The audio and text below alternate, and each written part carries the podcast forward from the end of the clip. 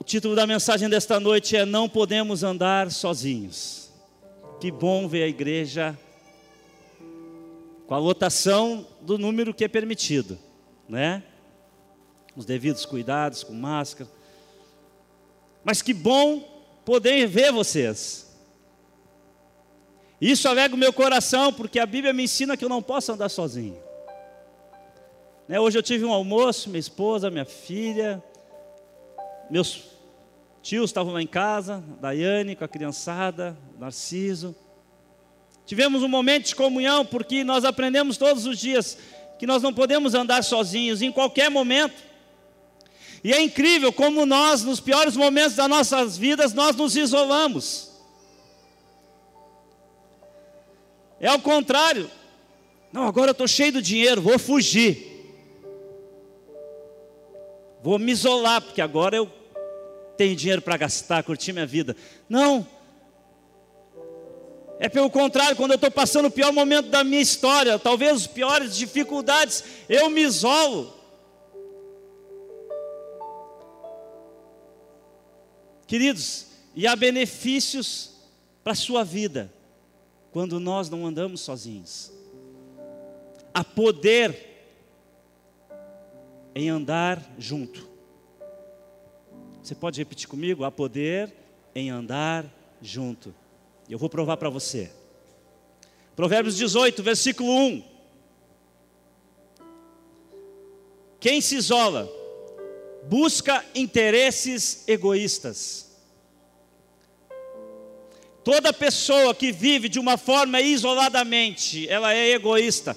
Pastor, vou te pegar na saída do culto, está me chamando de egoísta. Pega Deus, conversa com Ele. Abre a Bíblia lá em Provérbios 18, versículo 1, e diz para Deus: Eu não concordo com isso que tu estás falando aqui na tua palavra, porque eu só estou repassando. Eu sou, sabe, o rádio o rádio ele só é um instrumento para levar a voz de alguém que está lá numa sala, num estúdio, do locutor. Eu sou o alto-falante aqui. E eu só falo daquilo que Deus pede para falar. E quem se isola busca interesses egoístas e se rebela contra a sensatez, ou seja, é insensato. Pessoas que andam de uma forma isoladamente ela é insensata. Provérbios 11, versículo 14. Não, ainda no, no Provérbios 18, versículo 2: O tolo não tem prazer no entendimento. O tolo, aquele que se isola, é egoísta, é insensato e é tolo. Não tem prazer no entendimento, mas sim em expor os seus pensamentos, a forma que pensa. Aquilo que eu sei é eu que sei. E como é ruim às vezes a gente conversar com alguém que diz eu é que sei. Eu tenho resposta para tudo. Provérbios 11, 14 diz: sem diretrizes, a nação cai, o que a salva é ter muitos conselheiros. Algumas versões falam que há sabedoria na multidão dos conselheiros, ou seja, em um grupo, onde estão pessoas reunidas, onde há entendimento, onde há conselhos, onde há uma discussão, onde há crescimento. Diretriz é uma linha básica que determina o traçado de uma estrada. É uma linha que determina o seu futuro. Andar junto significa ter uma linha, estar alinhado em um só pensamento. Eclesiastes capítulo 4, versículo 9. É melhor ter a companhia. É melhor andar estar, é melhor andar acompanhado do que estar sozinho porque é a maior recompensa do trabalho de duas pessoas. Deixa eu dizer algo para você. Há uma promessa de vida bem-sucedida quando andamos juntos com pessoas. Há uma promessa de prosperidade quando um homem e uma mulher andam juntos em um só pensamento. Há uma promessa de vida próspera, bem-sucedida para uma família que anda alinhada, que se assenta e que conversa e que dialoga e que não anda sozinho. Daqui a pouco a criança cresce, ela se torna adolescente, ela já começa a achar que é melhor do que os pais. Se torna jovem, então ele começa a estudar e acha porque o pai tem menos estudo ou menos qualificação, ele acha que não precisa mais dos seus conselhos, e nós começamos a virar ignorantes no sentido bíblico, porque nós precisamos andar junto. Existe um propósito para o casal, para a família, para uma empresa, para uma igreja.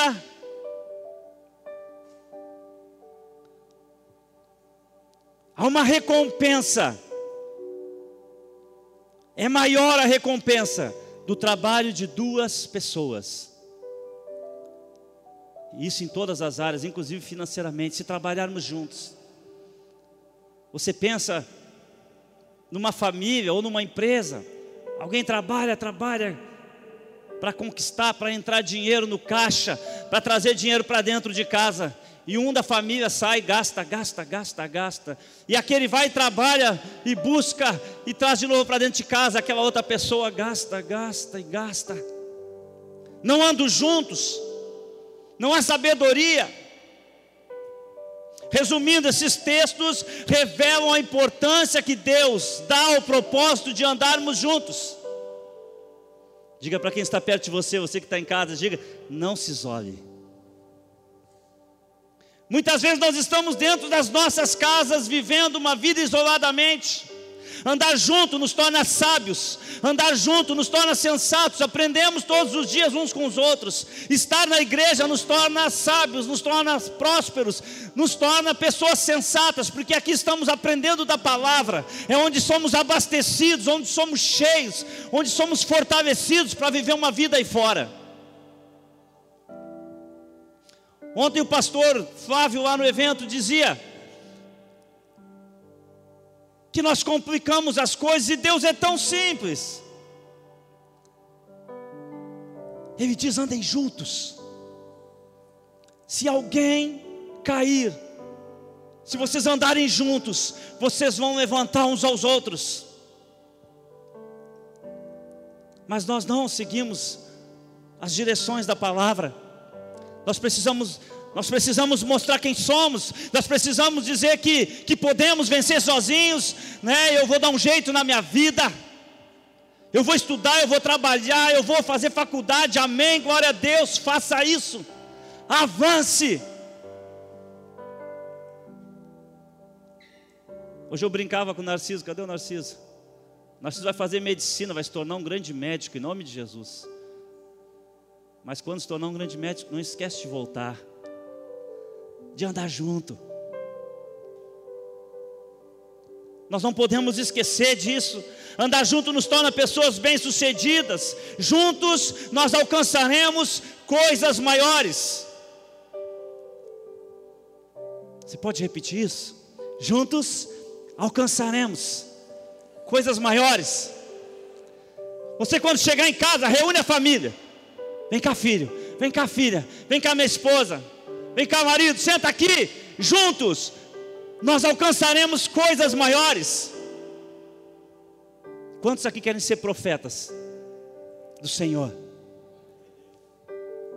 Amanhã você vai chegar na sua empresa, você vai dizer, cara, o seu chefe ou para o seu subordinado, juntos nós alcançaremos coisas maiores. Juntos, olha para mim, juntos Vamos multiplicar os ganhos dessa empresa. Vamos fazer essa família prosperar. Juntos nós realizaremos os sonhos dos nossos filhos. Juntos, essa igreja vai avançar sobre essa cidade. Esses são apenas alguns dos benefícios, alcançados quando entendemos que precisamos andar juntos. Alguns, nós vamos falar de todos. E quando eu falo disso, queridos, eu quero dizer para você: cuidado com pessoas que motivam, ou que já te motivaram, a andar de uma forma isoladamente, você vai perder as promessas do Senhor na tua vida. Eu ando sozinho porque é melhor. Você vai perder as promessas do Senhor na tua vida. Senhor, por que, que tanta coisa não acontece na minha vida? Se nós começarmos a ler a palavra, nós vamos ver por que, que muita coisa deixa de acontecer na nossa história. Por que, que muitas vezes não alcançamos aquilo que parecia estar tão perto. Senhor, estava indo tudo bem. E sempre acontece alguma coisa para nos tirar do foco. Talvez pessoas que dizem que não é necessário ir à igreja, ore em casa, busque em casa, leia a palavra em casa, amém, faça todos os dias, porque a nossa vida é um encontro com Deus diário, mas a Bíblia nos ensina a andarmos juntos. Não se isole. Não perca os benefícios do Senhor sobre a sua vida. Pessoas que se isolam, elas são egoístas, a palavra está dizendo isso. Pessoas que têm dificuldade de compartilhar. Eu me sinto honrado quando alguém compartilha um problema comigo. Hoje, sete e meia da manhã, eu estava em casa me acordei às oito e meia, mas às sete e meia chegou a mensagem de um filho, de um discípulo passando por um grande problema, de um pastor, de uma igreja passando por uma grande dificuldade. Posso te ligar? Eu digo, pode. E ele compartilhou o problema, a dificuldade dele comigo. Existe algo precioso nisso. Aleluia. Levítico capítulo 26, versículo 1. Não façam ídolos nem imagens, nem colunas sagradas para vocês, e não coloquem nenhuma pedra esculpida em sua terra para curvar-se diante dela. Eu sou o Senhor, o Deus de vocês. Guardem os meus sábados, reverenciem o meu santuário, eu sou o Senhor. E se vocês seguirem os meus decretos e obedecerem aos meus mandamentos e os colocarem em prática. Para quem estuda aí, está cansado de saber que conhecimento que não é colocado em prática é falta de sabedoria. Ah, mas eu sou formado em tal coisa, se não coloca em prática, é só conhecimento, é só inchaço.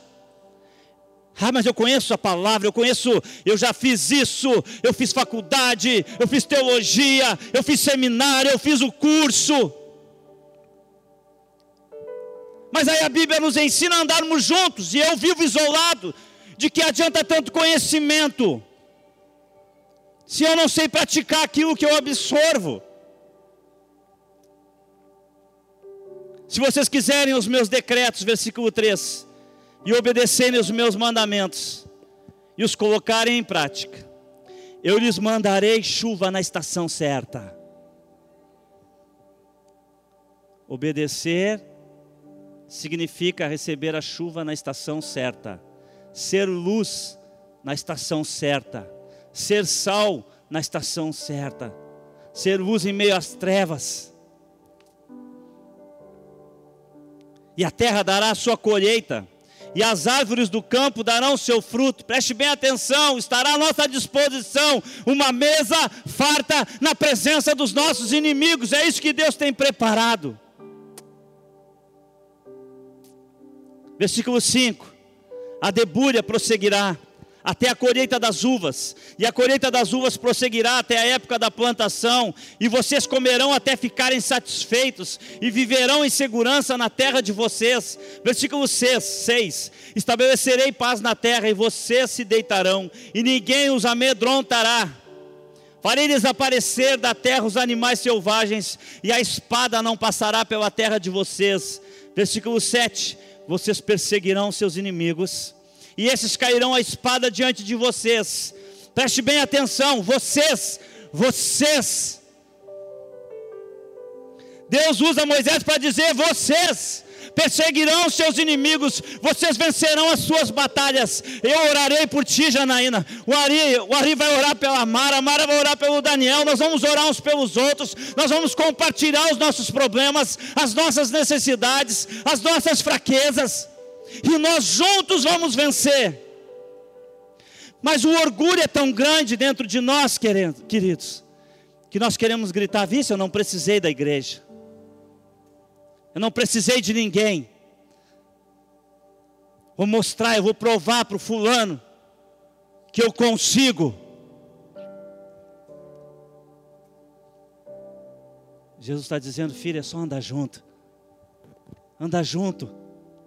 Anda junto comigo anda com a minha igreja. E o assunto que eu mais ouço, pastor, mas a igreja está acontecendo isso, a igreja está machucando pessoas, mentira, a igreja não machuca, quem machuca são pessoas sem propósitos, são pessoas que ouvem a palavra e não colocam em prática, porque a igreja é aquela que pratica a palavra. É aquela que ora, é aquela que, que, que se preocupa, é aquela que abençoa, é aquela que oferta. Vocês perseguirão seus inimigos, e esses cairão a espada diante de vocês. Versículo 8: Cinco de vocês, preste bem atenção: cinco de vocês perseguirão cem, cem de vocês perseguirão dez mil, e os seus inimigos cairão a espada diante de vocês. Cinco perseguirão cem. Olha a força que está em andar na unidade. Olha o poder que existe na unidade. Cinco perseguirão cem, cem perseguirão dez mil. As muralhas vão cair. Marchem, marchem, exército, marchem em volta das muralhas. As muralhas vão cair. Mas não era uma pessoa marchando, era um exército. Como é bom saber que tem alguém orando por mim, querido. Como é bom saber se eu vou passar por um momento difícil, eu também vou passar, eu sei disso que no mundo nós vamos passar por aflições. Mas como é saber que alguém vai bater na minha porta, ou o telefone vai tocar e vai dizer, Pastor Marcos, eu estou aqui orando por ti, viu? Quando a minha esposa teve Covid agora no mês de fevereiro, janeiro, março, tá, pegou Covid, deixa o mês para lá. Ela passou bem mal. E tinha pessoas que ligavam, nós estamos orando aqui por vocês. Nós amamos vocês. Vocês não estão sozinhos. Essa semana, na quinta-feira, eu tive em Pedro Osório. Eu fui visitar a Sofia, aquela menina que nós oramos na conferência. Talvez os pais da Sofia estejam assistindo agora o culto. Ela está com um tumor de 4 centímetros no cérebro. Eu fui lá para dizer para eles, para quê? Eu fui lá falar o nome da igreja, fui lá para falar alguma coisa, não, fui lá para falar para eles, vocês não estão sozinhos.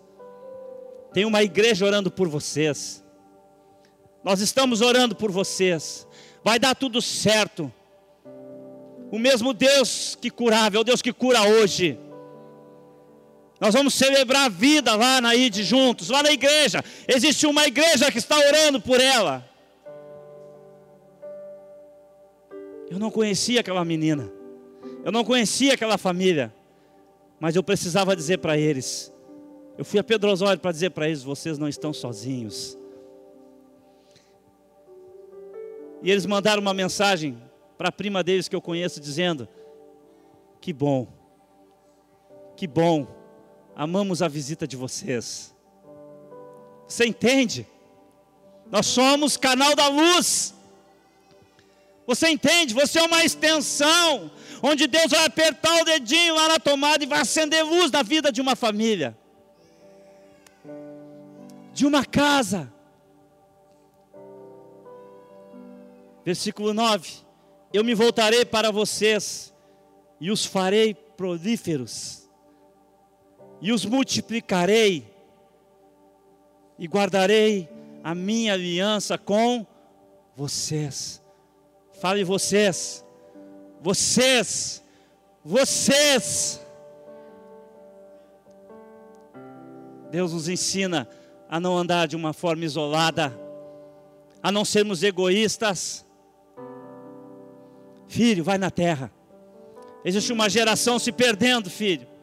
Jesus desce e ele encontra uma geração pervertida, pecadora, adúltera, uma geração destruída, sem os sem a palavra do Senhor no seu coração, Jesus chega na terra, ele se torna homem, ele se faz carne, ele deixa a sua glória. E ele cresce. E ele começa a visitar as sinagogas com 12 anos. A Bíblia diz que ele crescia em estatura, em conhecimento. Mas quando ele começa o seu ministério, ele fez tudo sozinho. Ele não usou ninguém. Jesus disse: Eu vou pegar doze. Eu vou escolher doze. Um só não, quero dois. Não quero dois, eu quero três. Eu quero quatro, eu quero cinco, eu quero seis, sete, oito, nove, dez, onze, doze. Eu quero doze pessoas perto de mim todos os dias. Eu sou o Rei da Glória, mas eu não quero andar sozinho. Eu quero ensinar a igreja como que vai ser esse negócio de avivamento. Sabe o que é avivamento? É pessoas andando em um só pensamento. Não é um dizendo vamos para a direita, o outro para a esquerda. Eu acho certo, eu acho errado. Ah, mas Deus não fala comigo, pastor está falando agora, não te isola. Jesus escolhe os doze. Aí Judas trai. Foi lá, tirou a sua vida, não esperou, podia ter esperado, falado com Jesus, Jesus ia perdoar ele mas ele se matou, ele tirou a sua vida. Os discípulos aprenderam com Jesus que uma pessoa é importante demais. Tem um lugar sobrando. Nós precisamos escolher outro. Judas morreu. Mas precisamos achar outro. Precisamos colocar alguém nesse lugar. Nós não podemos diminuir, nós temos que aumentar, nós temos que multiplicar o amor de Deus. E os discípulos de Jesus se multiplicaram por toda a terra. Aqui estamos nós, discípulos do Rei da Glória.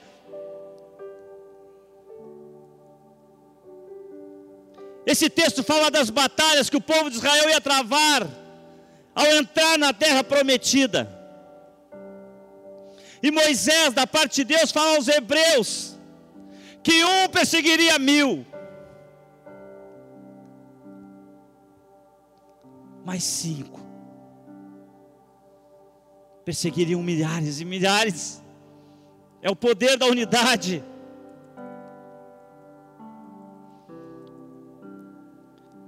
Existe uma sinergia. Sinergia é uma palavra que vem do grego que significa trabalho em conjunto. Quando nós trabalhamos juntos, nós conquistamos. Esse dia eu conversava com uma pessoa e eu dizia até os meus 27 anos, vamos falar de vida material. Eu não tinha nada. Todo o meu salário eu não sabia o que, que eu fazia, eu era sozinho. O certo é todo salário que entrasse era eu prosperar muito.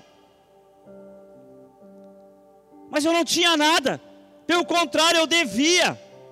Como que pode um jovem sozinho não ter dinheiro? E eu não gastava com bebidas, eu não gastava com, com orgias, não, não, era eu dentro da igreja, sozinho. E aí Deus me deu a graça de encontrar minha esposa. E desde o dia que eu casei, eu só conquistei. Porque eu aprendi que sozinho eu até posso conquistar alguma coisa, mas junto nós vamos conquistar coisas maiores. E agora estou mais feliz ainda, que agora aumentou a família, tem a minha filha. É mais alguém para sentar, para conversar. E a gente acha que um filho de quatro anos não ensina, ensina. A gente aprende. Aumentou o time, aumentou a equipe, significa o quê? Mais uma cabeça para pensar. Né? E se aumentou mais um é melhor, vai melhorar, nós vamos crescer mais ainda.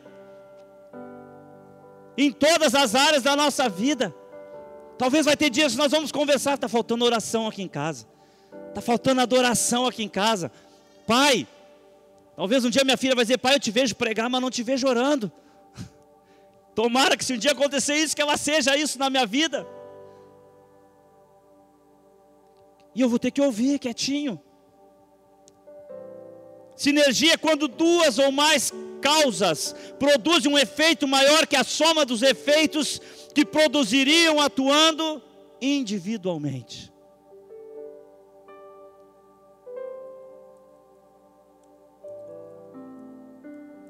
Há promessas de multiplicação se nós andarmos juntos. Amém? Vamos conquistar o nosso terreno? Amém? Se nós andarmos juntos. Se não andarmos juntos, não vamos. Não vamos avançar. Vamos realizar grandes projetos nessa cidade? Se andarmos juntos. Se não andarmos juntos, não vamos. Nós vamos dizer, Senhor, por que, que não cresce? Aí aqueles assuntos, por que, que não rompe? Por que, que não rompe?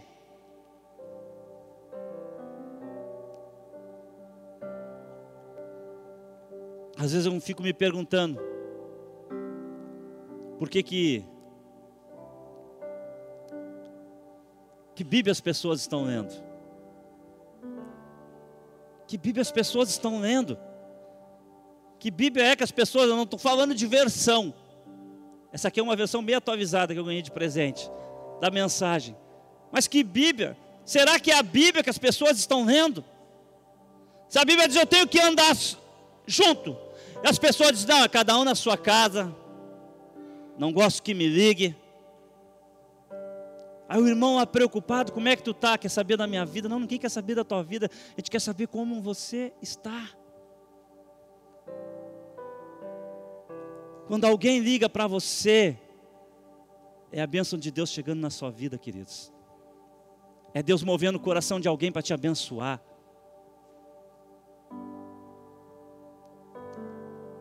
Claro que existem pessoas e pessoas. Tem gente que gosta de multiplicar o problema. Nós queremos levar a luz. Mas que palavras as pessoas estão lendo que elas ouvem que tem que andar junto e não andam? Que há poder em andar junto que Deus fala que andar isoladamente é egoísmo. Não, eu vivo na minha casa, é eu e Deus. Eu vejo a palavra na internet, eu oferto pelo cartão, e eu vivo só. Quando eu digo que eu não vivo sem Deus, eu digo que eu não vivo sem a igreja, porque a igreja foi Deus que criou, é a instituição de Deus na terra. Existe um evangelho moderno hoje, né, dos pregadores, dos youtubers, pregadores que não têm igreja.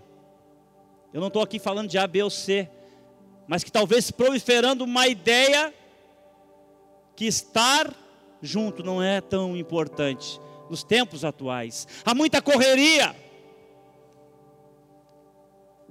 Se nós não separarmos um tempo para andarmos juntos,